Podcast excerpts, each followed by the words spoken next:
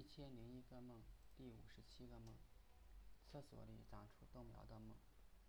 有一天，我回到老家上厕所，我们家还是北方的旱厕，我看到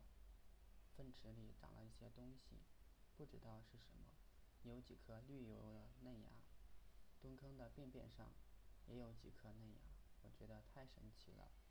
直觉感觉不可能，但是现实确实是发芽了。厕所旁边有个小土坑，土坑里也有几颗嫩芽，只有两片子叶。这个梦呢非常具有创造性，我觉得是来源于生活。我家厕所里有一个小盆，我是用来拖地的，然后现在被我种了几棵碧琪，而种碧琪的方法就是把泥土装在盆里，再把碧琪芽埋在土里，然后浇上一点水，大概高于泥土一公分。泥土的有些发黑，有些发黄，远看确实像大便。而土坑大概是胶盆里边种的